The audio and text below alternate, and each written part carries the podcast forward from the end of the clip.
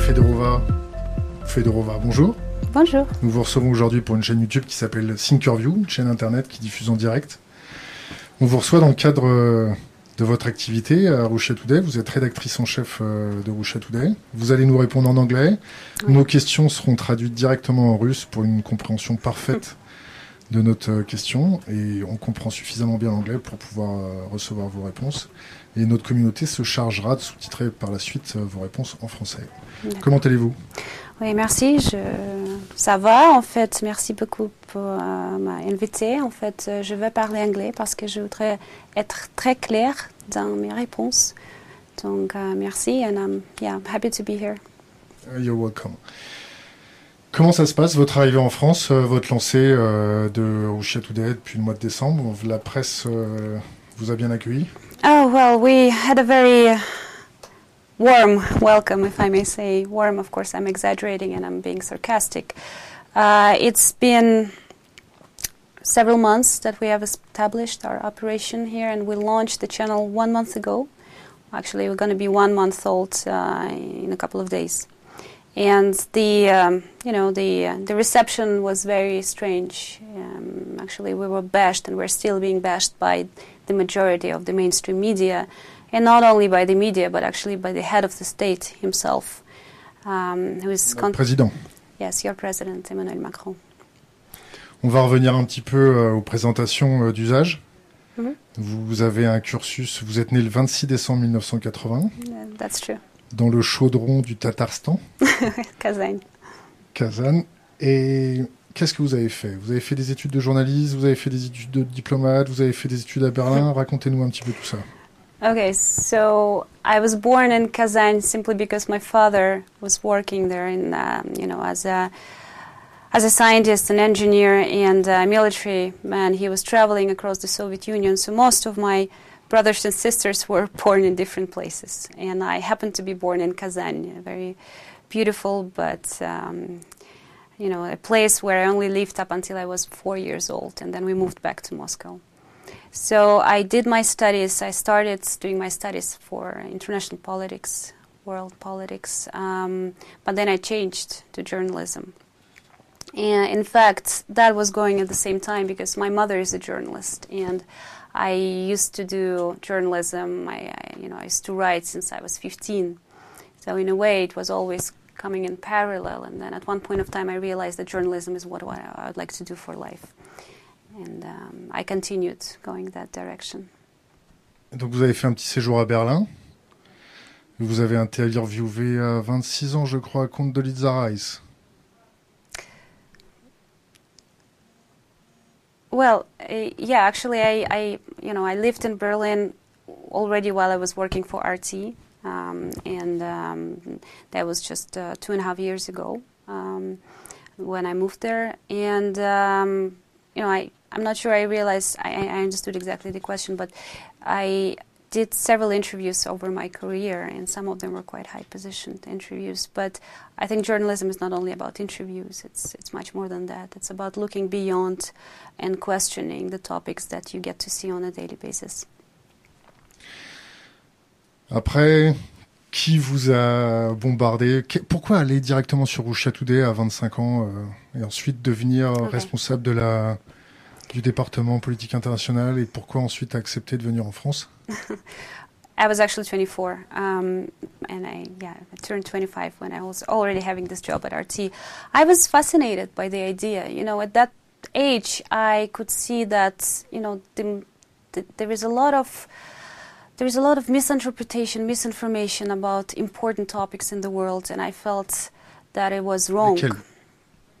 Everything. I mean, starting with the bombings of Yugoslavia.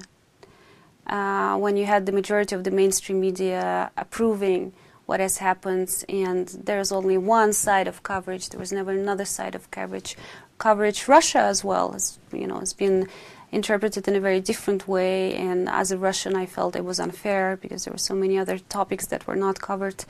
Um, and in general, I felt like we're missing something. So when I learned that RT was launching a, cha- I mean Russia was launching a channel RT, I was I was very interested, but I I couldn't immediately get in. You know, I couldn't get on board. I was trying to find contacts. I couldn't, and it was just an accident that I actually happened to find someone who was working there. So I went there for an interview, and I decided to stay because I was really excited by the idea of building something new. Uh, it's a super young team. You know, our editor in chief, Margarita Simonyan, is my age, so she was 25 at that time.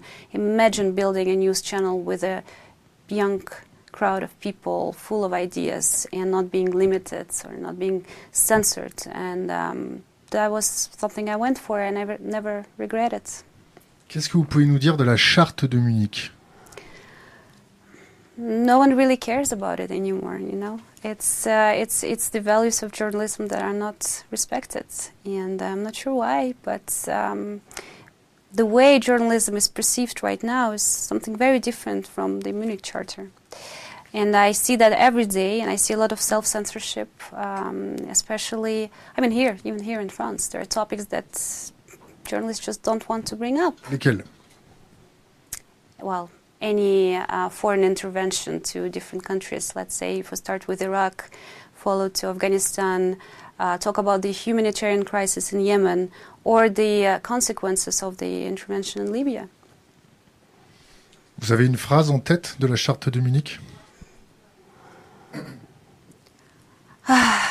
the the thing that we're lacking balance. No, but I don't have the exact phrase, but uh, phrase. But the word that I would use, balance, is what's lacking, and everyone has a different understanding of what balance is about. Là, ça fait euh, trois fois que vous vous faites jeter euh, par les services de presse de l'Élysée. La dernière fois, c'était avant-hier, si mes souvenirs sont bons, où votre journaliste s'est fait jeter sous prétexte qu'il n'était pas journaliste, alors qu'il avait donné sa carte de presse. Est-ce que la communauté journalistique européenne ou française, est-ce qu'il y a une solidarité entre euh, votre profession et la profession des journalistes euh, en France? So to begin with, I think it's more than three times. It's just that um, it we made it public three times, but there were more cases when we were not allowed to get in. It started with um, the election campaign of Emmanuel Macron, when we actually couldn't get any access to the headquarters en Marche. Um, once President Macron, once Emmanuel Macron was elected, we tried to get accreditation for the Elysee for different occasions, and we wouldn't get any response. So, um, you know, we, we, we, would just send people and hope that it would work out. And there was only one ex- exception. That's when President Trump visited France. For some reason, we were allowed to be in. Whether it was a mistake or it was done on, uh, on purpose, we don't know. But what's really striking me is that no journalistic community and no organization in France is actually ready to step in defense of journalistic rights. For example, the thing that happened to our reporter, Kevin Berg, just yesterday, is that he got to the place, he showed his press card, and the lady who was at the entrance was holding his press card in her, in her hands, and then she said, Oh, because you work for RT, you're not a journalist. C'est quoi son nom uh, the reporter for, who works for RT. Non, la personne de l'Élysée. I'm not able to tell you that because I don't know. But um, they would always be very careful in making it official. So unofficially, so many times we've heard you're not, you know, you're you're not journalist. But when we're recording it or when we're asking for an official response, we never get one. I think it makes. Um, it's because they don't want to give space for any legal actions from our side because we could. And Quel, quel type how about uh, taking actions against discrimination? Uh, you know, misinformation. There's lots of fake news that are spread against RT. Even though we're called the, the, the fake news factory, it's actually the fake news that we are receiving from most of the media every day. Like uh, every day, our communication officer, um, uh, Lorenzo Ricci, gi- gives me this summary of what new um, the media published about us. Com- Combien de- d'euros vos journalistes euh, touchent? Et combien Quel est votre salaire? It's a big rumor uh, that we have this amazing salaries uh, and we just buy people out. That's not true. Actually, we are in the average on the market, and I would say we give. I tend to give a little bit more to the junior positions. Combien? Could be uh, from one thousand euro to two thousand euros gross uh, for junior positions, and uh, you know we. It really depends if whether it's part time or uh, full time. Combien vous gagnez I'm not able to tell you that because I'm not allowed to. Est-ce que vous payez vos impôts en France Bien sûr. Les vôtres Hmm Vos impôts Yes, as well as mine, because I'm living in France right now. So my first, uh, the first time when I'm supposed to pay would be in May, I think. I'm getting ready for that uh, important moment. But since I lived in Germany, I already know how extremely high the taxes are. Um, comparing to my country, it's extremely high, extremely high. But it's even higher in France, from what I realized. Pas une petite fourchette à nous communiquer You mean the, for the uh, salaries or Exact, pour le salaire. for for for a salary? Pour euh, votre, ton salaire, c'est entre quoi et quoi No, no, no. I'm not. I'm, I'm not allowed to, according Okay. to my contract. But I can tell you that it's not as much as some media managers get here in France. And the, the thing is that um, you know I am a special case since I've been with RT since the very beginning, since 2005. So I kind of built my career from a junior position to the point where I am right now. And I can tell you that I'm, you know, I'm happy with my salary. But I didn't have an increase since I moved from Germany to France.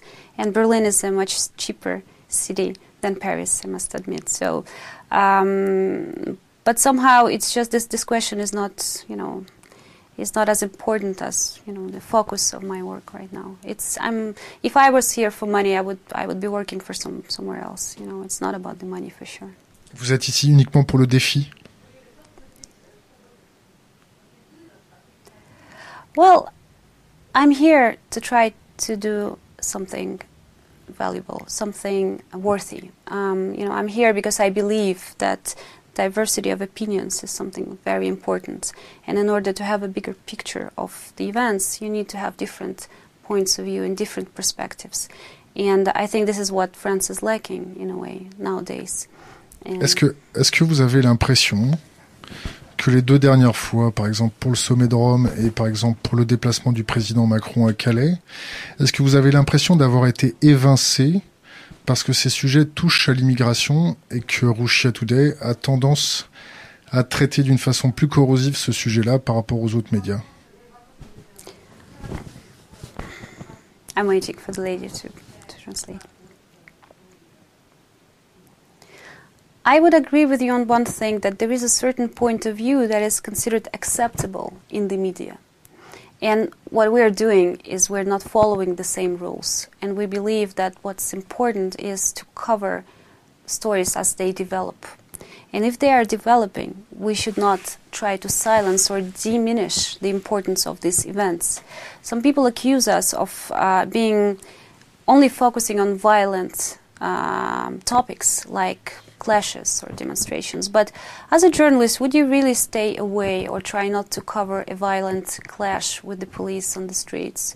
Would you not be there in, in the action with your uh, camera, live streaming it to your website, social media, or elsewhere? Of course, you should, you would, and you should be there.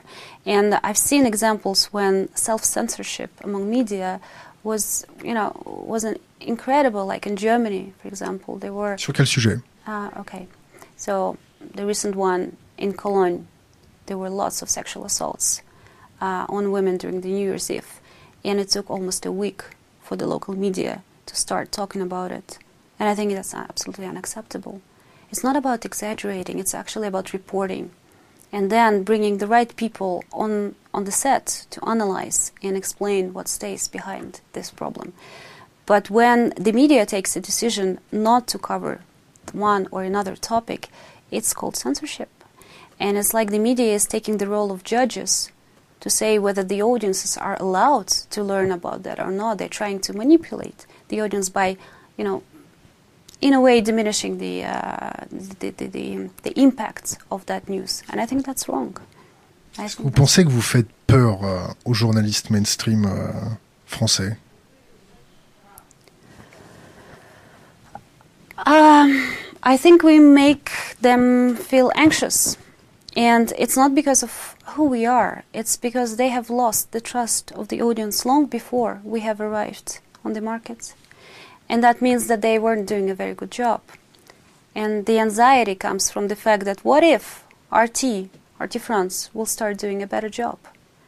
And that, that is something that makes them feel scared, I think. Et c'est pas le fait que vous soyez une femme brillante avec un, un cursus international, avec 20 millions d'euros derrière et l'État russe qui, qui vous back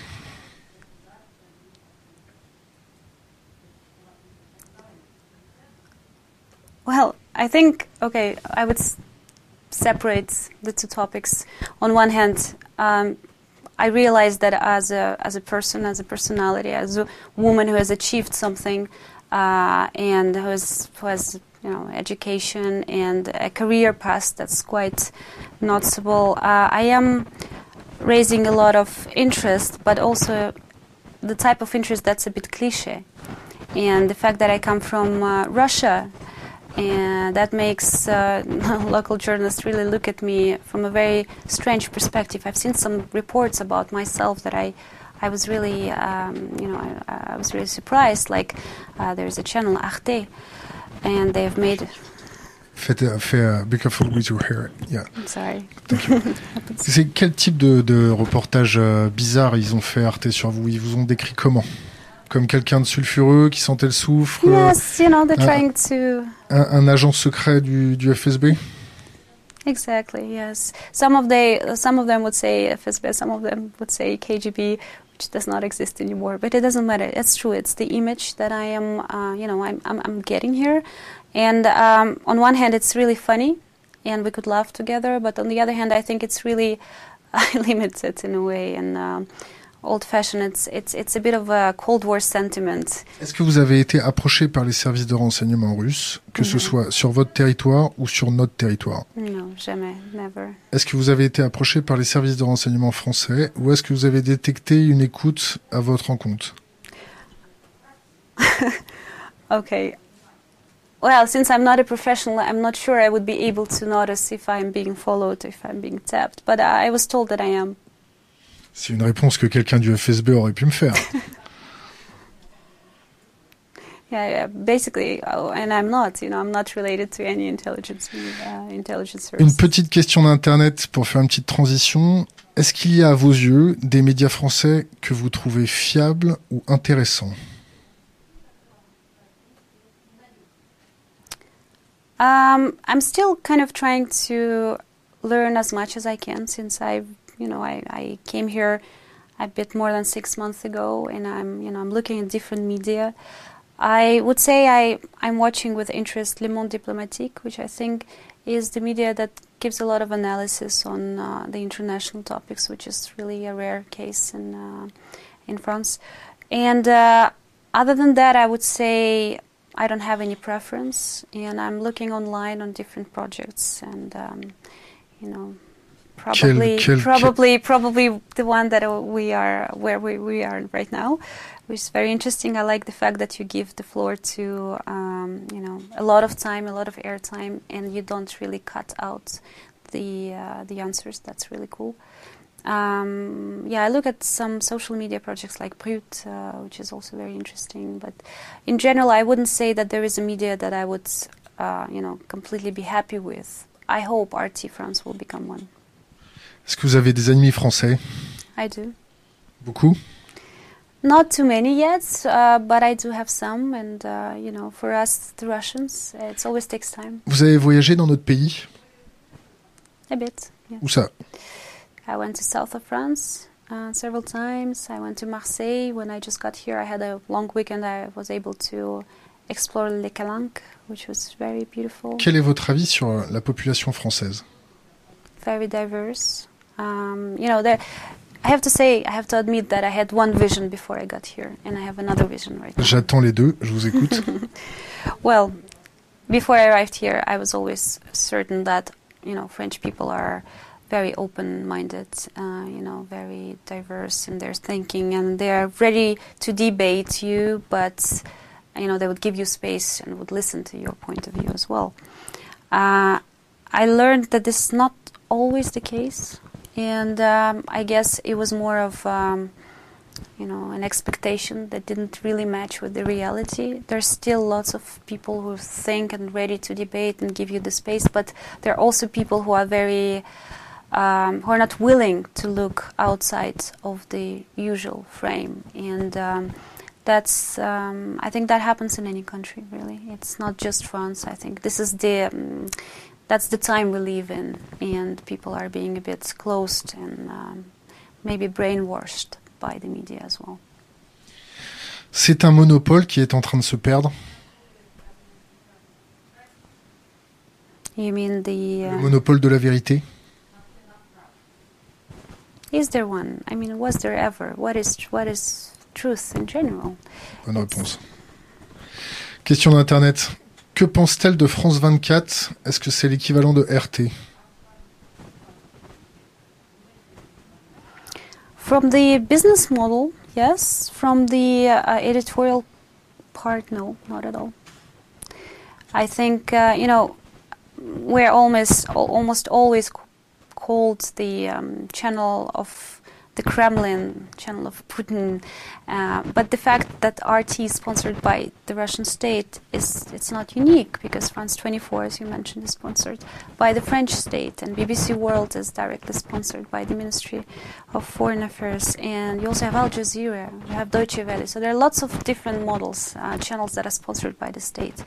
The difference between uh, between them and us is that we consider ourselves as alternative media. That means that we always look beyond and we always question every topic that we are bringing on air. So for us, it's a lot of work on a daily basis to make sure that we don't you know we, we, we don't limit ourselves and we really take the perspective of the other side and give both you know the floor to both voices and sometimes more than one two or three parties Est-ce que vous avez l'impression que vous, vous faites le travail de nos journalistes ici au sein de nos frontières Et est-ce que vous avez l'impression que nous, nos journalistes, font votre travail au sein de l'État russe? No. No, absolutely not. Uh, and I would tell you why. I think in France, we, uh, we are setting the bar higher for, for local journalists. We're kind of, we're, we're like this cold shower, you know? We don't, uh, we don't let journalists sleep on topics that are really important now that we're here. Uh, in Russia, sont importants well, the topics that are usually not covered. And if we talk about international topics, I've seen examples of uh, the coverage of Syria, which was a very biased coverage. And I think by you know by having us and um, us giving the floor to the other side of the story, I think it kind of obliges um, the local media to look into that perspective as well. And it will be harder for, for them to avoid talking about these issues. As for Russia, I wouldn't say so because I don't think uh, foreign journalists are doing a good job. I think foreign journalists are actually helping continue with this, you know, very negative image of Russia. And um, when it comes to um, to Russian internal politics, it's very biased. For example, um, you know, we're going to have our elections soon this year, and the fact that Vladimir Putin is, uh, you know, has a lot of support by the Russians, it's never really, um, you know, covered in that way. But there's a lot of coverage of his opponents, including Alexei Navalny. And uh, what I'm seeing is that they're usually focused on that one person, and they don't really give the whole story about, uh, you know, why do actually Russians prefer Putin? Why uh, they don't, you know, go for Navalny? And um, I had a very interesting um, occasion in our newsroom. We were doing a story about uh, political opponents of Vladimir Putin, and I realized that all the information that our journalists here in, uh, at RT France were getting was from AFP. And uh, in, in the depeche, AFP called Alexei Navalny as the main opponent of Vladimir Putin, but the truth is his popularity is only 1% and it's less than the communists. But these are the things that you know the foreign media doesn't want to talk about because it's much better to sell an image and a picture of uh, of this you know suppressed. Uh, Vous avez l'impression que c'est une ingérence extérieure well, it's not an impression; it's actually a fact. We've got lots of media, uh, foreign media reporting in Russian every day, telling the Russians that you know we should go for a revolution and throw our government down.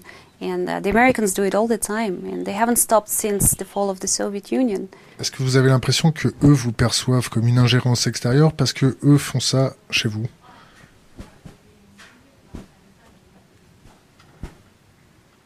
Well, I think so. Yes, it, it's the funny, um, it's the funny part, and it's a bit of a double standards here because what what we're being accused of is actually what they have been doing. You're absolutely right for many years, and um, you know the there, there, there are too many uh, attempts of uh, influencing Russia's politics uh, from out, from abroad, from the outside, uh, from the United States, quand, quand on entend, euh, nous, Français, que euh, c'est très difficile d'être journaliste en Russie, parce qu'il y a des pressions de l'État, euh, que euh, l'État euh, peut-être fait assassiner euh, des journalistes. Vous avez un avis là-dessus? I think it's it's it's a very wrong impression that uh, you know the media loves to to to continue spreading is that uh, if you're a journalist in uh, in Russia you're not able to say anything against the government, which is absolutely not true. You know the amount of media that criticizes the government on a daily basis is is is a lot. Actually, it's much more than in France.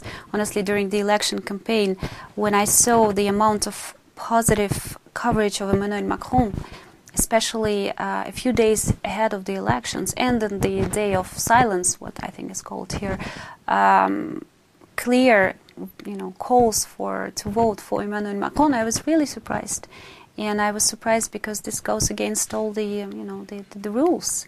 You don't do that, right? Uh, especially several days ahead of the election. So no, uh, in my point of view, that's absolutely exaggerated. And as I said, there's a lot of criticism of the government uh, by the Russian media. And you know, if I wanted to say something bad about, or anyone wanted to say something bad or criticize Putin, I wouldn't immediately end up in jail, as as you know, we tend to read or hear from the uh, foreign media. J'ai vu et j'ai entendu dire que euh, les activistes écologistes euh, en Russie étaient un petit peu réprimés pour leur reportage euh, tant sur euh, les sous-marins nucléaires qui étaient en train de pourrir dans la mer du Nord, dans ce qui a été filmé comme des décharges de sous-marins nucléaires à ciel ouvert. Est-ce que vous en avez entendu parler? No, I'm actually I'm not able to comment on that because I haven't followed that story. That's I'll be honest with you. Bah, J'espère bien.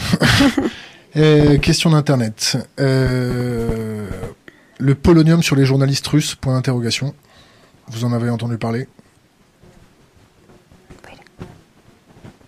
The polonium. On the again, can you repeat your question? La question c'est est-ce que vous avez déjà entendu parler du polonium, qui est un agent radioactif qui permet de développer un cancer très rapidement et de laisser pas trop de traces euh, facilement Est-ce que vous en avez déjà entendu parler Not really. No, we haven't. Uh, we haven't talked about it. And uh, you know, the, the the biggest polonium story that everyone knows would be the story of um, uh, Alexander Litvinenko back in the UK, which was also a story full of controversies, and it was very. I mean, it was pictured on a very uh, one-sided way by the mainstream media, and quite differently from the Russian part. Est-ce qu'on vous a déjà censuré avec RT By Emmanuel Macron, yes. par Emmanuel Macron? Et Yes. dans d'autres pays aussi ou pas?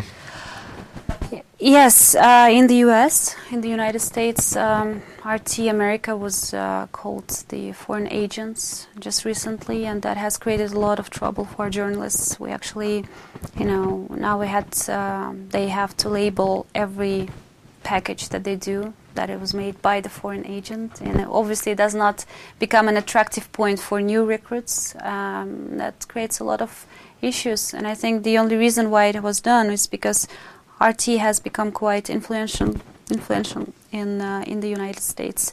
Lots of followers, especially online and social media, and this is something that you know the, the government doesn't want to have.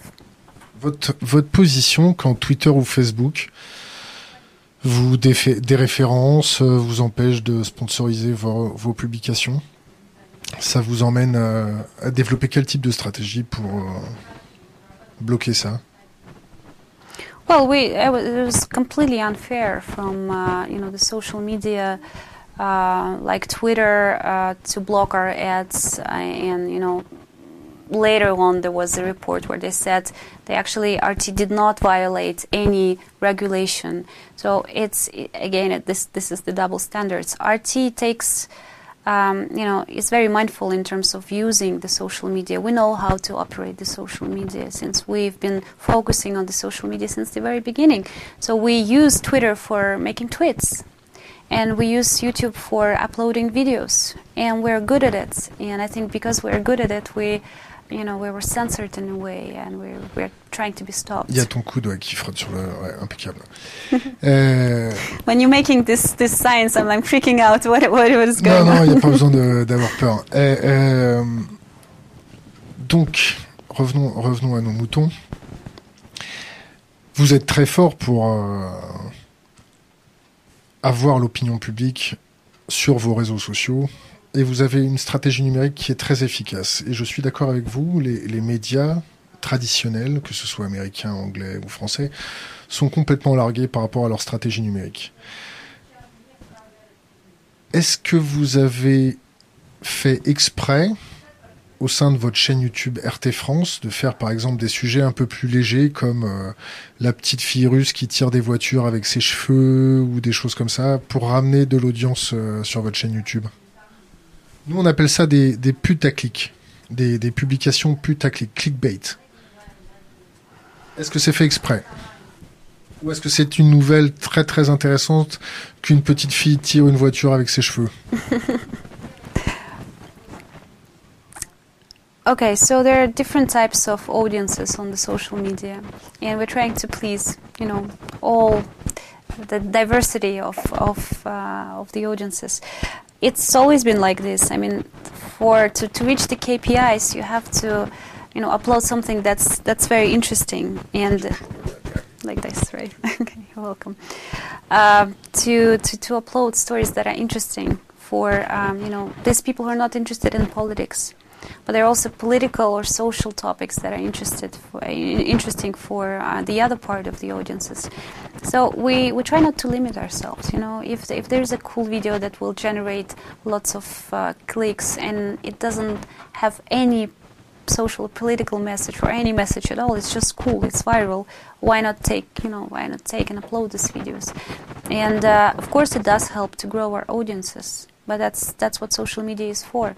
So some people would would you know follow us just for the sake of looking at the school videos and viral videos, but some of them would only go and see the the stories that we're doing on geopolitical issues or on you know on, on the demonstrations or protests or whatever topic we're covering on today. Because as a news media, we follow the news flow, we follow the planning, and you know we we we, we react uh, on what's happening on a daily basis.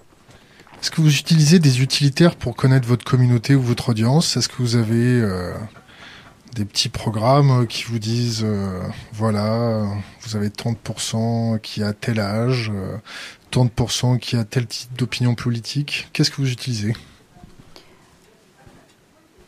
We don't really use that. We, you know, we keep an eye on that because there are always these tools that show you the statistics. And on Google, for example, you have the Google Analytics, you have the YouTube Analytics, and so on. So we do tend to follow and to see the geographical location. Sometimes we, it really helps because if we see that, okay, in the, um, and I'm not talking about RT France right now, but let's say we talk about RT International, we can see the regions where, our, you know, our stories are better um, viewed or watched. So I mean, it's it's important to have the right people and the social media managers if they have the SEO knowledge. That's that's an advantage because this way, you know, we can slightly fix our content or twist it a little bit and make it more interesting and more attractive. I think this is something that lots of traditional media are lacking. you know, understanding what the audiences really want. What do they expect us? Mm. We, we, we try to listen to them, you know. On vous, on vous reproche souvent d'avoir euh, comme audience une audience d'extrême droite. Qu'est-ce que vous pouvez répondre à ça Well, as I said, I, I keep saying that you know calling our website uh, extreme right is absolutely baseless accusation. Um, during the election campaign, we covered all the candidates and we gave as much space to Jean-Luc Mélenchon as we did to uh, Marine Le Pen. And uh, Emmanuel Macron probably got the most of, of uh, our space uh, during the election, um, even though we were never allowed to be in his headquarters. I think that as as a media that that is not obliged to support one or another political power in France, we are much more free to you know to cover things in a balanced way. Um, we, I mean, I, I sh- we should admit that France is a diverse country. So there are, you know, we have to respect people who follow the right point of view or the left. It doesn't matter. On est reparti. Infiniment désolé pour cette petite coupure. On a changé d'émetteur pour le micro. Euh, je vais poser comme ça une, question d'internet. RT est l'objet d'attaques virulentes de nos dirigeants. Qu'est-ce que attends Qu'est-ce que ça dit de nos politiques selon Madame Federova? Ah oui, pardon. Euh, les attaques que vous subissez par nos politiques, par nos dirigeants, sont très très agressives. Vous, votre interprétation de leurs attaques, c'est par peur, par euh, le fait de vous disqualifier. Quelle interprétation vous avez de ces attaques-là? Uh, J'ai compris, merci. I think it's uh, a bit of everything, and um, or maybe a lot of everything that you just mentioned. Um, I think the first uh, reason for that is to stop us from um, growing more audiences and becoming more popular. The the reason could also be, and it's just my personal assumption, is because the government would like to have more control over what the media is saying, not let the media be too open, too too free, too critical to what what's happening and the you know the impact of certain decisions made by the government. Uh, I also think that we we are a very good reason to start a war against what's called fake news.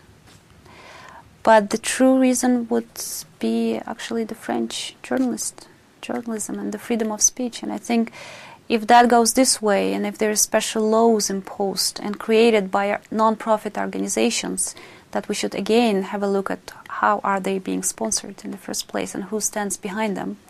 I think that's that's the first step to even more censorship.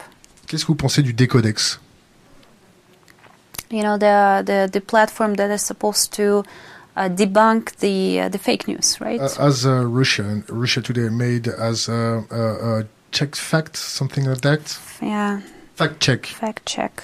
Yeah. Donc, Qu'est-ce que vous pensez du décodex, l'équivalent de votre fact check I, I I watched several times, and I think it's just another way of uh, spreading fake news. Pour vous, c'est une autre façon de, de, de, de, de, de For décémer des, I've seen several. I mean, we, we were just looking at one example, and they are absolutely not fact backed. So it seems like it could be a good platform to debunk fake news, but there's just not enough information to actually clearly show that this is fake news. I think it's a, it's a general, um, it's it's a bigger problem because I, I think the word fake news is so trendy, and I mean we know that Trump is using that a lot nowadays, right? Whenever there is a problem, it's fake news, but nobody really has a a clear definition of what it is, how who takes the decision what is true or what is false, and uh, you know there are lots of platforms that emerge saying that they are the ones who knows the real truth and people really would like to believe that because people want to be told what's true or what's not you know? They want to believe that they have a credible source. But the truth is i don't think that's working out yet. Vous avez des pistes, des solutions pour améliorer ça? Vous feriez quoi, vous? Well in our case what we do is we double check the facts. And as soon as we have firm confirmation and from facts, this is what we rely on. And, uh, you know, that is the main, I would say, principle on how we create our contents on a daily basis. And with the CSA being very um, attentive to what we're doing, we're actually triple checking everything, just not leave any space for any small mistakes that could be exaggerated. Question d'Internet. Euh, RT prétend, RT prétend-il, comme la plupart de nos médias d'information, d'être neutre, objectif, ou assume-t-il sa partialité et son orientation?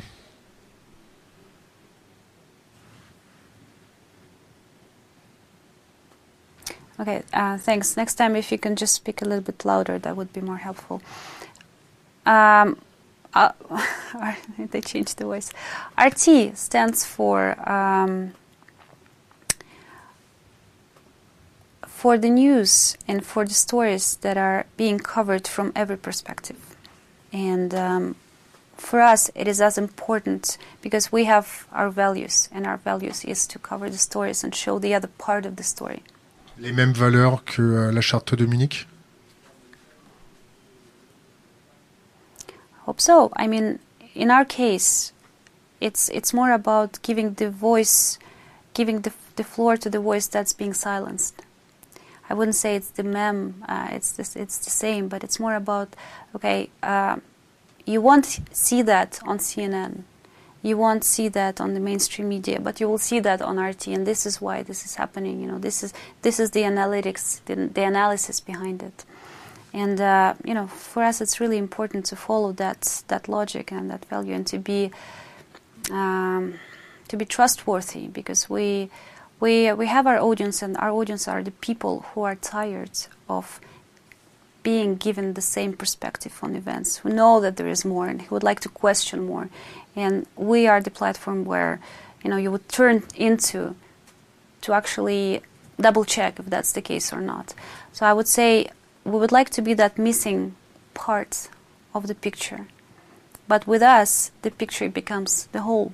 So I wouldn't say watch RT just because we're the only ones who are telling you the the only and absolute truth. I would say watch RT if you're missing something, if you feel like you're being, you know, you're not being told the entire truth, or if you're being misled by the mainstream media, then you, you should uh, switch to RT. Vous avez un avis sur Sputnik en France Um, you know, I think they they are you know they're doing um, they're working very hard. We, we are different in that sense because their um, KPIs are different than ours. Uh, we are a TV channel, they are a website and a radio station. So I think uh, it's not the same thing, and um, it's like they are sponsored by the state, by, by Russia as well. So we're almost always confused as being the same organization, which we are not. And uh, it's like, you know, having this huge media group, different channels and different parts of it are not connected to each other and may be even have uh, may even have a different editorial policy. But just to make a point, they are being as much suppressed as we are, and for that we feel that uh, that is absolutely unfair. Vous avez 20 euh, millions d'euros pour, euh, par an pour faire fonctionner votre chaîne de télé. Euh, vous comptez avoir une augmentation de budget C'est trop C'est pas assez Vous en êtes où à Boulogne là? Vous êtes à Boulogne, vos locaux sont dans le 92, c'est ça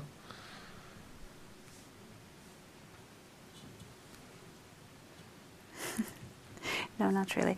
Okay, um, so we shouldn't consider the budget as huge.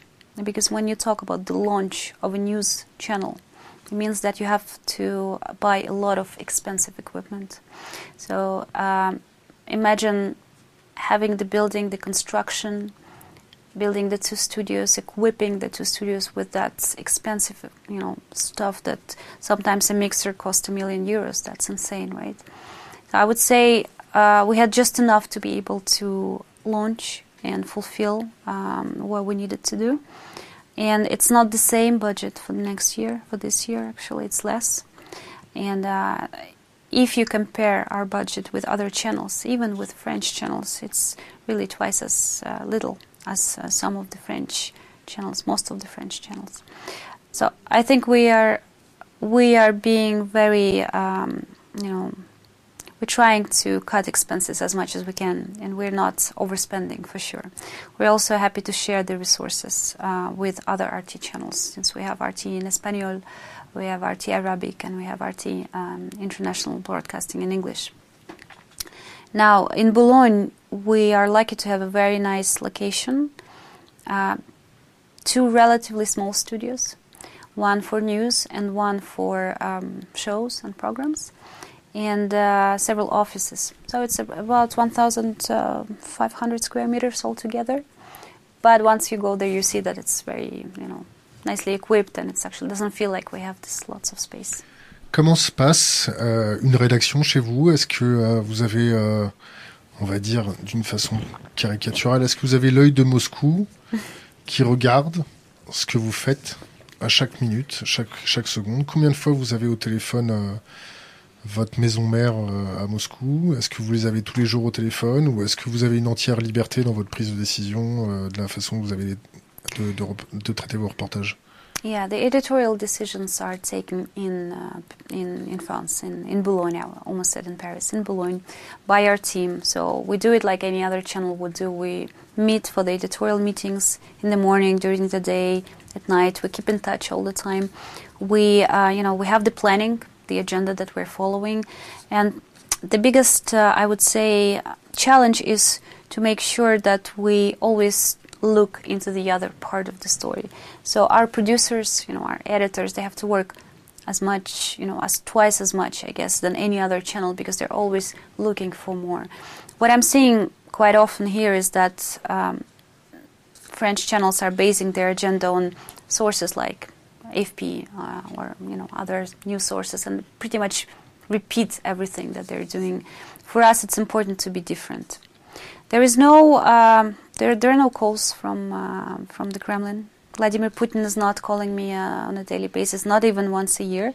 Il vous, appelle, il vous appelle tous les combien de temps Tous les trois ans I wish I could say he calls me, but he does not. And um, vous avez voté pour qui aux dernières élections for him. Yes, because I have a very um, fresh memory of what was happening to my country in the 90s. Um, you know. Racontez-moi. I think it will be hard for you to understand the full scale of the damage that was done by Yeltsin and the oligarchs. Um, and you know, after the fall of the Soviet Union, Russia was very open to the West, especially to the United States. Very open in terms of trying to make things up, trying to be the nice guy, you know, making up for everything that was done in the past by the Soviet Union. So basically, we were following that lead from the US so much that sometimes it went against our interests and the interests of our country. I remember the 90s where we've got, you know, we had this crazy prices, criminals, mafia, terrorism, suicide, like that. And um, I think the country, it felt like the country was falling apart, and it was really unsafe to go on the streets. Uh, I remember my mother not letting me out to see my friends just because she was afraid I would be kidnapped and then she would have to, you know, sort of try to buy me out in pieces. So I would say um, with with, with uh, Vladimir Putin, things got really better for the Russians, and uh, the country now feels much more stronger than it used to be, and self-respect was gained again. We were very much disappointed by the United States when um, NATO bombed Yugoslavia, against all the, uh, you know, the uh, the rules, against uh, the law against the uh, resolutions of the United Nations. And uh, that was a big shock for all of us. Um, so I think that's where Russia started shifting the mentality and looking back into you know ourselves, not trying to be the nice guys and please the U.S. as much as we used to. Vous connaissez la Serbie? I haven't been there personally, but I have Serbian friends, and Serbia and Russia are quite uh, close in the sense of you know religion, you know, considered to be um, very very close. So it was a big thing for us to see a European country being bombed. Vous êtes religieuse? Vous avez euh, une religion? Vous, vous, avez un ami imaginaire ou vous êtes complètement athée? I I am Russian Orthodox, and uh, you have to understand that in the Soviet Union, religion was really against sort of the uh, wasn't against the law, but it wasn't really really popular, and. Uh, I am nevertheless. I do believe in God. I'm not very religious though, so I wouldn't follow and go to the masses. But I decided to, you know, take a step when I was grown up, and uh, since my country is Orthodox, I decided to go for it. I um, really think that you have to have very good reasons to be an atheist because there's so many things that we don't know and we're not able to explain and um, you know i wouldn't say i follow the religion as religion but i definitely believe in god and in, in the fact that things are not as simple as they may seem. Une question d'internet. Euh, soutiendrait-elle un média financé par l'Union européenne et qui s'installerait en Russie pour faire comme RT Ceci est-il autorisé par la loi russe? Pourrait-il pourrait ouvrir une chaîne télé? D'interrogation.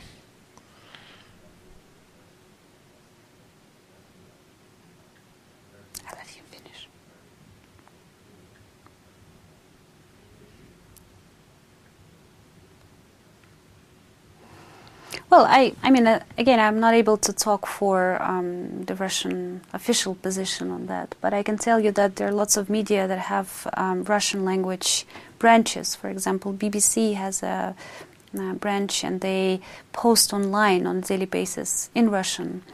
Uh, Deutsche Welle has a Russian language service as well. And uh, RFI uh, has a Russian language uh, service as well as Voice of America is still operating in Russian. So on a daily basis, um, the main target is to the main goal is to target the government, and every publication that is being uh, spread on the internet in Russian is against the existing government, and they're still operational. Ça renforce l'opinion publique russe pour soutenir Vladimir Poutine? Est-ce que c'est contre-productif de faire ça? Est-ce que c'est de la propagande à la papa? Est-ce que c'est de la propagande de l'ancien temps en Russie? Mais les Russes, comme euh, ils ont évolué euh, plus rapidement que l'opinion, du moins l'opinion publique russe a évolué plus rapidement que l'opinion publique internationale par rapport à ce type de sujet, parce qu'ils avaient déjà subi ce type de propagande à l'ère de l'action soviétique. Est-ce qu'ils sont est-ce que ces positions des médias occidentaux en Russie renforcent l'opinion publique russe? I think it's very hard to um, to manipulate the Russian minds, uh, just because we have such a good experience. Not because we are strong, um, but I think we just have a very good experience living in the Soviet Union. We know how it worked. You know, we, we, we experienced that on a daily basis. And at one point of time, I think everybody knew what's, what's happening. And I think for, for us right now, we take everything with a big deal of skepticism, and um, the efforts. I mean, there's a lot. There are lots of efforts to um, to tell us how we should live from abroad. But I think Russians are very skeptical on that, and they tend to take their own conclusions. But still, I mean, still there are there are know-hows. There are definitely lots of new technologies that can be used, especially targeted on the younger audiences. You know, to to to bring up this um, feeling of rebellion or whatever dissatisfaction and so on. And there's always space for that because things could always be improved, right? And should be improved. So. En Russie, quand vous avez une chaîne YouTube, par exemple, euh, et que vous avez plus de 3000 followers, vous êtes obligé de vous déclarer comme média. En France, c'est pas le cas. Est-ce que vous pensez que euh, c'est une position trop dure du gouvernement russe face aux blogueurs ou est-ce que c'est tout à fait normal? Think it's more about um, really trying to avoid certain, you know, dangerous situations because there are a lot of um, how should I say that? des flash mobs, c'est ça? No, not really. no, no, no. I, I think I'm, I'm, I'm talking more about extreme things because the spread of terrorism was such a big threat for Russia that the the internet community is a great platform to spread that radical ideas. And you know we we still have Russians leaving to fight on the side of ISIS in Syria and things like that. So I think it was more about trying to, from the from the states, trying to keep control over what and who is spreading which kind of ideas. I think it comes from that. But I am personally against any sort of censorship, and I think it's really counterproductive to try to regulate the internet. Une autre question d'Internet. Comment RT se prépare-t-elle au procès et aux injonctions qu'elle ne manquera pas de recevoir de la part du CSA, des politiques et des autres médias à la moindre incartade, style accusation de fake news et ingérence? Vous avez euh, un département juridique, vous avez quelque chose autour de ça?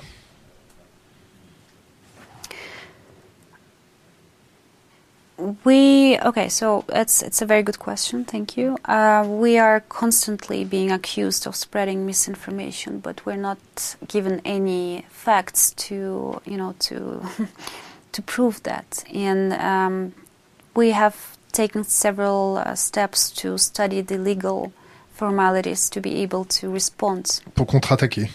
Exactly. So the question was. Um, should we do it immediately against uh, En Marche and Emmanuel Macron's team? Uh, should we target every media? So what happens right now is every time there is a false publication about us in the media, we immediately contact them and they would correct. If they don't correct, we would ask for the right of response. If they don't give us the right, we would target them from the legal perspective. I was much more um, optimistic at first, and I thought things will get much better. But as I as we advance, I see things are actually getting worse in that sense, and we're being put under even more pressure. So, um, just last week, I had a conversation with our lawyers, and Lequel? we have several companies that we work with, and uh, we are about to choose the one who will represent us for that particular, um, you know, uh, targets. So. Uh, I won't be able to give you the name right now, but once we make a decision, I'll be able to share. And uh, you know, I tend to take the position that we should be more probably harsh in responding, and uh, as soon as it's get it gets tiring. So the next time the media accuses us of, let's say, spreading information about Macron's offshore accounts, which was never the case, we're going to target uh, from the legal perspective. Une autre question euh, d'Internet. Est-ce que le réchauffement climatique, les crises énergétiques, les, in les, intelligences artificielles sont au cœur des débats en Russie et sur RT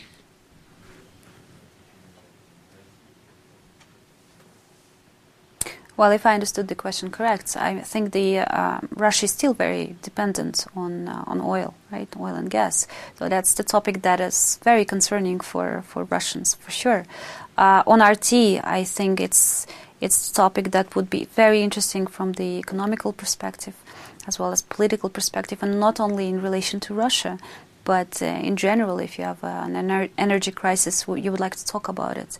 You know, if you have um, we would definitely give the platform and the floor for experts to come over and talk and, and, discuss and explain what comes first, what comes next. I mean, there are no topics really that we would censor or would not have on RT. And that's again this this big misconception that we are not being critical. I think you know we when it comes to Russia, we cover a lot of topics. The truth is that we are here more to cover international topics rather than focusing on Russia only, but we do cover Russian topics as well. And we do invite people who criticize Russia a lot or who criticize the government a lot. It's always been like this. We cover the, uh, you know, the, the protests uh, on the streets when they happen in Moscow or in St. Petersburg. And more than that, we actually cover them live. So we have it live streaming on our social media, on our website. And I would prefer the live part because this way you won't be, you know, you, you have the, the bigger picture, you have the real picture. I've seen so many times CNN, BBC basically editing the stories the way they wanted so that, you know, there would be an exaggeration or uh, you know under coverage of certain events. So for us, it's it's there's there's no taboo really. The only thing that I'm against uh, is for the journalists to be the judges. You know, we are not here to judge. We're here to cover this news, and uh, it's up to the audiences to decide and make a conclusion what they feel uh, they would rather stand for. But for, for journalists, it's important to give the facts. Yes, to give the analysis, yes, to give the floor to different opinions, yes, but not to be the ones, you know, judging. That happens a lot in France. Est-ce que vous allez dans des think tanks? Est-ce que vous-même, euh, vous faites partie d'un think tank, par exemple un think tank de journalistes ou un, un think tank qui traiterait des affaires économiques ou des affaires énergétiques euh, ou un think tank ayant euh, une spécialité comme le terrorisme Est-ce que vous, vous, euh, vous fréquentez Est-ce que vous travaillez dans un think tank, dans un groupe de travail? Est-ce que vous développez votre propre prisme de lecture sur la géopolitique, sur euh, le terrorisme, des sujets importants? Ou est-ce que vous faites simplement votre travail de collecte d'informations? When you say we, you, uh, we, you mean RT? Non, toi. me personally? Okay. No, I do my work as a journalist. I'm not part of any think tanks. And uh, I would like to keep things this way uh, because I think once you join any think tank, you're becoming a bit biased. So I would rather stay within my frame for the time being. Qu'est-ce que vous pensez des journalistes qui sont invités, par exemple, euh, au dîner du siècle, qui est un, un think tank euh, influent euh, en France, à la commission trilatérale. Est-ce que vous pensez qu'il faut vraiment mettre une grande distance entre euh, la profession de journaliste et les, les cercles d'influence? Vous, venez- vous venez de nous le dire, mais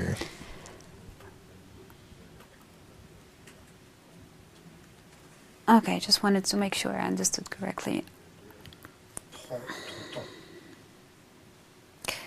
As I said, I don't think journalists should be part of think tanks. Um, we should definitely cover the work of those think tanks, and we should question what are these organizations and where are they being sponsored from, by whom, and um, where are the roots. Because we do see a lot of very powerful think tanks, um, some small groups, but some are really powerful. And lesquels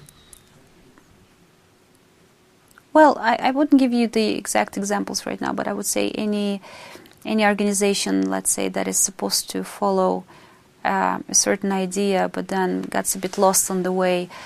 Um, NGOs as well. I mean, I'm I'm very curious to see what the Reporters Without Borders are doing in France. I'm uh, I had the chance to meet the heads of the organization here. That was right after there was a bit of an exchange between RT and Reporters Without Borders. As you may know, or maybe not, Reporters Without Borders claim that RT are enemies of journalism. And uh, from our side, we believe that Reporters Without Borders are supposed to be the ones protecting journalists. RT, um, you know, RT staff, RT reporters risk their life going to places where it's really not safe. We lost uh, a person in Syria. Uh, some of our guys were injured in Ukraine and it's it's completely cynical from uh, an organization that is supposed to fight for the rights of journalists to claim that we are not. Uh, it went further than that, and um, as we learned, uh, they are going to take a big part in developing the new law against fake news, and that makes me very, you know, very worried about the future. Il existe des, des think tanks de journalistes en Russie. On en, There are on en- several. Comment? Oui, plusieurs. Vous pouvez nous en citer quelques-uns? There are there are several organizations that are called uh, the unions of journalists, and they are uh, they're, they're the L'Académie internationale de journalisme, télévision et radio, vous connaissez? Yes, I know a bit of those guys. There's also the union of journalists, and the idea is, you know, to once you're part of it, you are in a way protected, and uh, you know, you discuss the hot topics, and you really they're, they're supposed to watch the situation where the rights of journalists are being violated, and that's the idea of this this think tanks and these unions. But I, uh, again, just to, to make a point, I think here we see an organization that is supposed to do that is actually going very political and taking a stand, which, in my opinion, is a very dangerous situation. Autre question Internet. Quels sont les projets de RT à long terme Devenir un média mainstream ou se poser en tant que voix alternative dans un système où l'information est questionnable?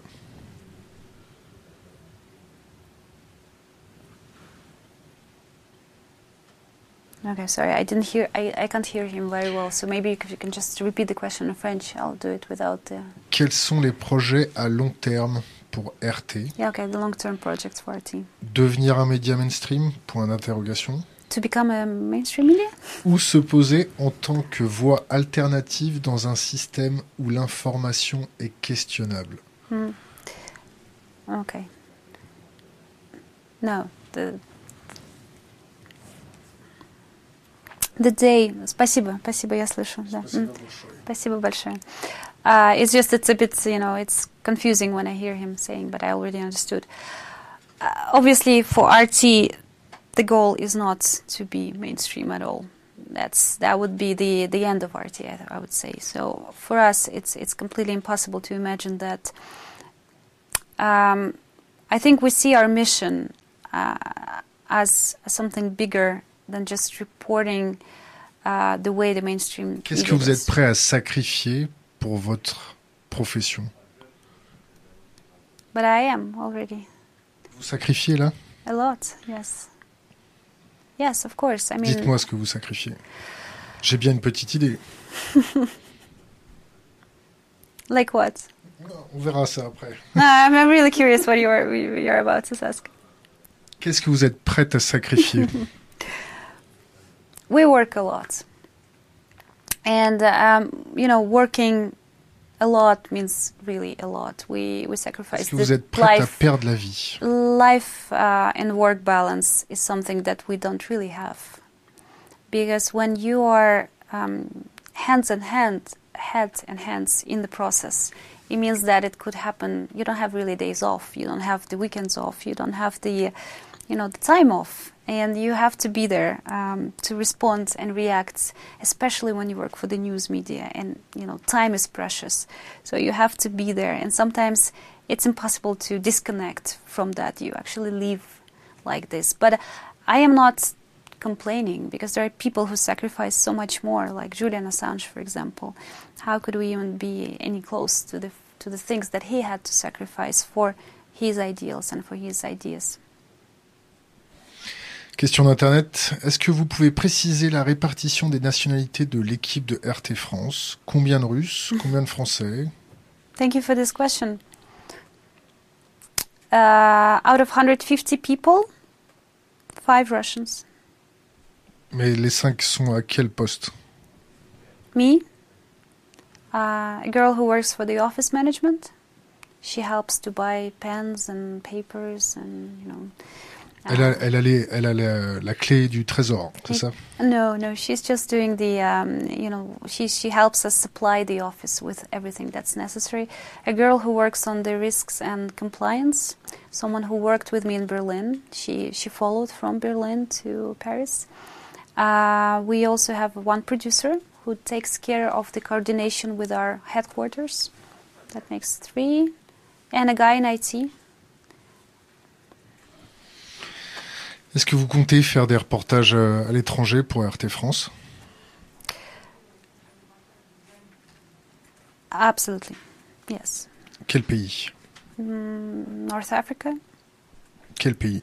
Uh, I would say we would really look at the Maghreb countries. Uh, we would like to focus on French speaking territories, French speaking Canada eventually. It's a bit too far from, from for the time being. Uh, we would also look a lot into the Middle East. And I think it's really important. It's an interesting area to, to focus our attention on.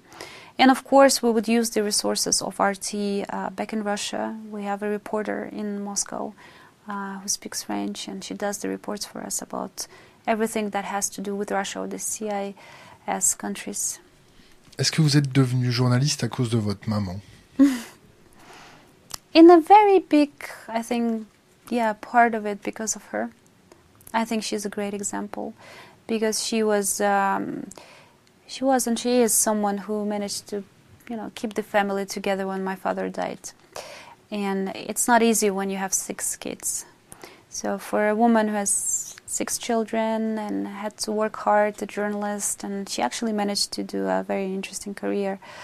Um, I think it's a great example of what a what a woman can achieve. Comment vous avez financé vos études à Berlin By myself, I took a loan, and I was paying that on a monthly basis. And at one point of time, since I was getting my salary in Russian rubles, the ruble was dropping, and I ended up not being able to pay. So it took me a while to be able to repay the loan that I um, that I paid. But it was my personal decision to invest in, in my MBA, and um, it completely paid off. It helped me a lot. Entre vous, entre vous et nous, comment vous voyez l'avenir Between me and you and the massive audience on YouTube, you mean? How do I see the future for RT? Non. Comment vous voyez le futur pour nous tous? Est-ce qu'on va à la guerre? Est-ce qu'on va vers plus de paix? Est-ce qu'on va vers plus de dialogue? Ou est-ce qu'on va vers euh, des ingérences à gauche et à droite, euh, de la propagande à gauche et à droite, avec un manque de communication entre les peuples? Ou est-ce qu'on va vers plus de communication franche, honnête, précise. I think we are in a very dangerous uh, situation, maybe closer to the war uh, since we have been to uh, since the Second World War, and I think it is very dangerous because of the incapability of the countries to listen to each other, and um, I think we have a lot of pressure. We as journalists have a lot of pressure on our shoulders to be able to help solve this uh, information by openly reporting on what's happening in the world. Est-ce que pour vous, les journalistes portent une certaine responsabilité de ce climat Absolutely. Absolutely. Yes, there's a lot of. I mean, if you look at how wars begin, there's always um, a massive media campaign supporting the idea of intervention. If you look at what happened in Iraq, when the whole base for the uh, for the war campaign was completely fabricated and the weapons of mass destruction that were never there but however it was massively distributed in in the media and uh, I think that happens very often very often Est-ce que euh, Russia Today s'est déjà planté? Est-ce que vous avez déjà sorti, euh, si on peut parler trivialement, est-ce que vous avez déjà fait de la merde? Quelle a été votre conduite introspective face à ça? Any organization is uh, is not protected from making mistakes, and uh, especially when you have a new team or a young team, someone not double checking the source, copy pasting from somewhere which maybe the source is not credible enough. It happened in the past, and it will happen in the future. Every every media organization makes mistakes, and sometimes um, they are light mistakes. Some sometimes they are more grave mistakes. And in any case, when that happens, RT always makes a correction and apologizes for the misinformation that might have we might have caused by not double checking the source. This is something that we uh, we always do on our website, and this is something that we would do on air. Sometimes we end up with uh, a situation where we invite someone who starts you know, speaking about some conspiracy theories, and that is a very tricky situation because when you're live, you know, you kind of you can't really cut the, the person off air. That could happen as well. Do we have the stories that we would be ashamed of? No. Intentionally? No, I don't think so. Et, et pas intentionnellement? Vous avez eu honte de certains trucs? Unintentional. It could happen. Yes, it could happen. As I said, uh, it could happen to anyone. Est-ce que c'est déjà arrivé? Over the 12 years, yes. Quite a few times. Vous, very few times? Quite a few times over the 12 years of RT's existence, we did have some trouble and problems, and we even. vous vous rappelez quel sujet c'était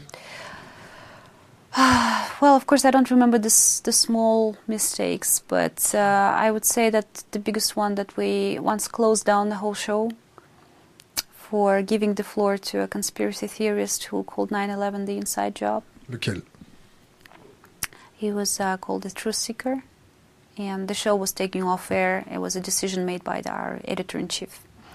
And, uh, you know, this, these are the things that happen, but we always take the responsibility and we are very mindful about it. Um, I remember a pure technical mistake uh, when we were broadcasting um, live questions and answers of uh, President Medvedev. Vous, vous dites, excusez-moi de vous couper, vous dites que tout est questionnable. Pourquoi le 11 septembre ne serait pas questionnable RT has been claimed as, um, you know, a lot by the US as the platform for spreading the fake news. So for us, we need to be very careful in not, you know, losing the ability to broadcast. So any topic that could be interpreted as that is very tricky for us. C'est une forme d'autocensure?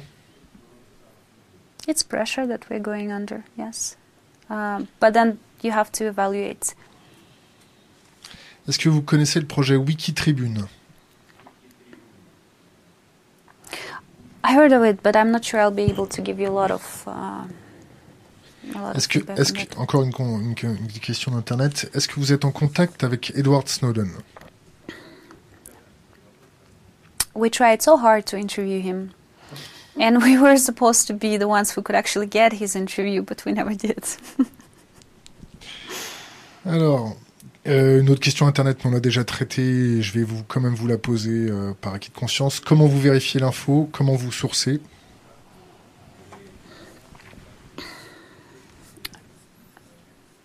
Several different sources. Uh, you have to look at several different sources. You don't trust just one source. You know, you already have kind of internally already have a blacklist of uh, media that would usually um, give false information about certain areas, and um, we would never look at them as the only source. Quand euh, le Quai d'Orsay a dit qu'il vous à l'œil, ça vous a fait quoi I feel pity for the taxpayers. I am so sorry, but imagine a situation where um, you have a group within the Ministry of Foreign Affairs created just to um, think out a strategy to prevent us from doing our job. It means these people are getting their salaries for, you know. Est-ce que vous pouvez aussi les comprendre Paraît-il que l'équipe d'Emmanuel Macron a subi un hacking de certains hackers russes.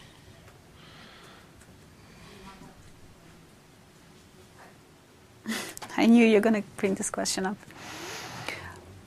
The, okay, this is as I am not a professional in that area, and I can only tell you the things that I learned and I checked. I think it is. A, it, it's a very tricky situation because what, what what are the Russian hackers? Is that are those the hackers who use the uh, um, the IP addresses coming out from from that part of the world or the Cyrillic alphabet or you know I mean they're they're not really I haven't seen any reports that would evidently claim that these Russian hackers have uh, influenced let's say the American elections. Là, là, on parle carrément de, de tentatives de pénétration et de phishing sur l'équipe d'Emmanuel Macron. And then later, Anne Marsh said uh, that they had found no proof that there was any Russian intervention in the election campaign. So they have said that themselves. If they don't have the proof, why would the media have the proof of that?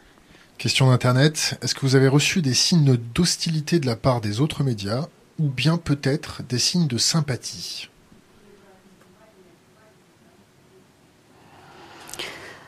Uh, well, we we I think there, there, there's a lot of RT bashing, so most of the media are really much against us. Uh, I would say there's some media that um, are more or less becoming more or less balanced. Um, but Quel? but this is this is a very tricky point because today they could be a bit more balanced, but tomorrow we, we could find an article that's completely, you know, destructive and biased. I, again, I think the only uh, media that made a balanced story about RT was uh, Le Monde Diplomatique.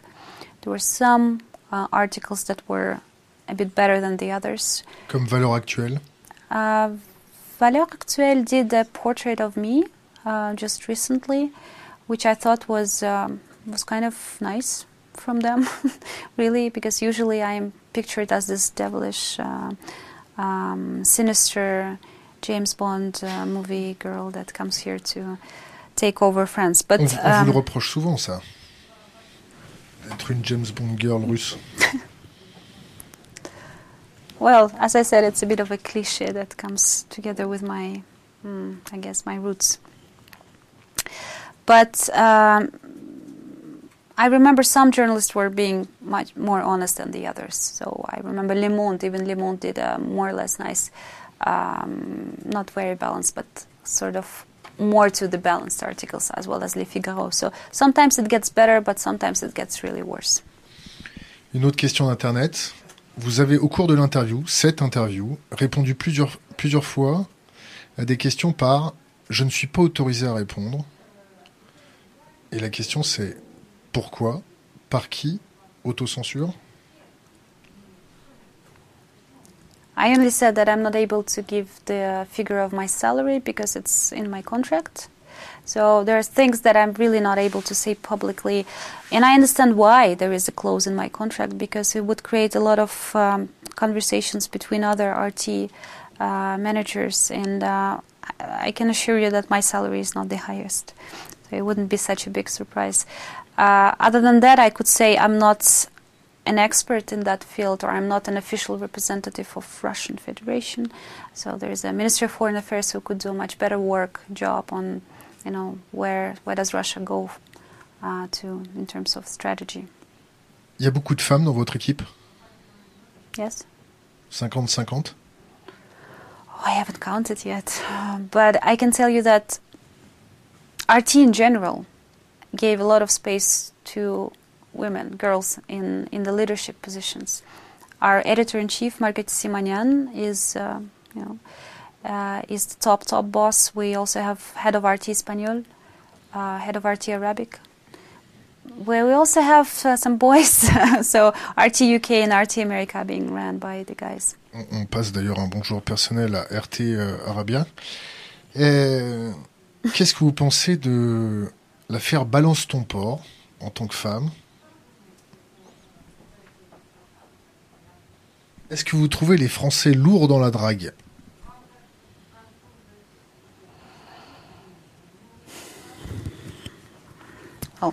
I didn't have enough time to actually experience anything like that in France, but I can tell you that it's a, it's a, it's a tricky moment because on one hand, I am completely and totally for equal rights of women, uh, but I think the uh, idea of feminism has been really misinterpreted lately, and uh, we are putting a lot of pressure on men as well. And um, not to go into details, I am against any kind of violence or any kind of discrimination of women, but I also think that sometimes the idea of feminism is going a bit too extreme. Pour vous, le, le, le, le féminisme est trop extrême maintenant In some cases, yes, I think it's a bit too much. Quel cas Well, you know, there, there there are lots of little things that that I'm questioning, like the uh, um, sort of campaigns on social media to um, prove. I don't even want to go want to go to details, but I think sometimes it's just it's just happening for the sake of, you know, taking a position, a stand. But I think we as women should do uh, something obvious to fight for equal rights. For example, in Germany, uh, I was wondering why are there so little women in the media industry? Is that because of the pressure that men are putting on women? And then I learned that actually women are not willing to be in the higher position. They're not taking enough. Um, you know, steps. It's not that they're being stopped; they just don't want to. So I think for us, if, we want to uh, prove something, we should just try you know step out and do our job be as professional be as you know as as um, as open to new challenges and sometimes we're not and um, I think we should do more for we could do more for equal rights by our our own examples you know by doing things on a daily basis Est-ce que vous avez trois qualités et trois défauts à dire par rapport aux Français?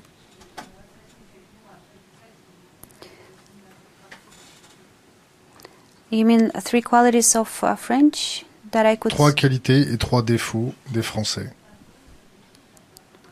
Oh, that's a very tricky question.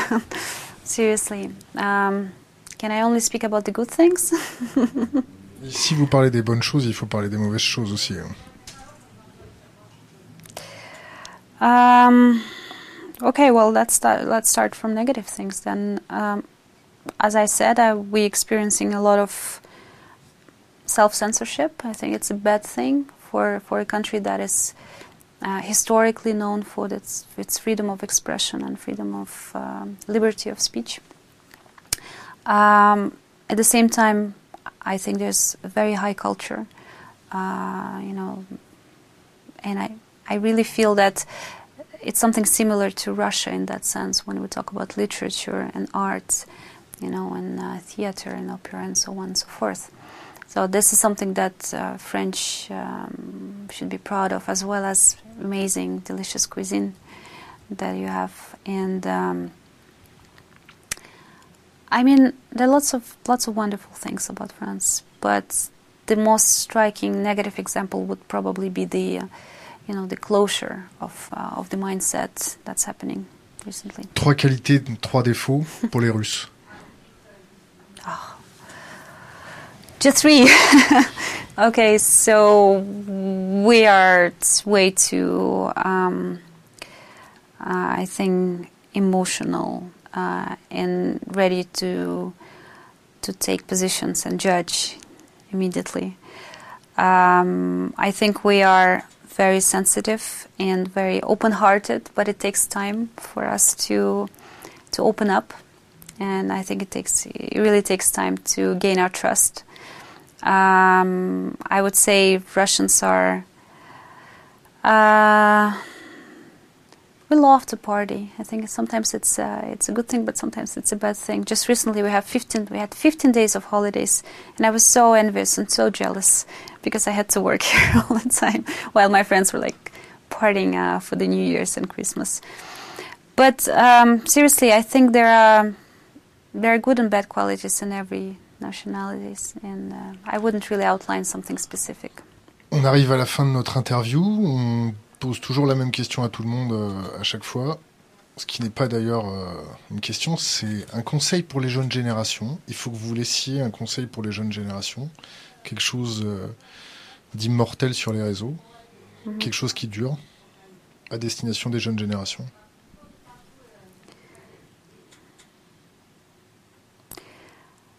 Always uh, stick to your values and believe in what you're doing, and never let anyone stop you from achieving what you'd like to achieve. Uh, stay true to yourself. I think that's the most important thing that I, most important advice I would give to younger, um, younger audiences and generations. Xenia Fedorova, merci. Merci à vous. Coupé.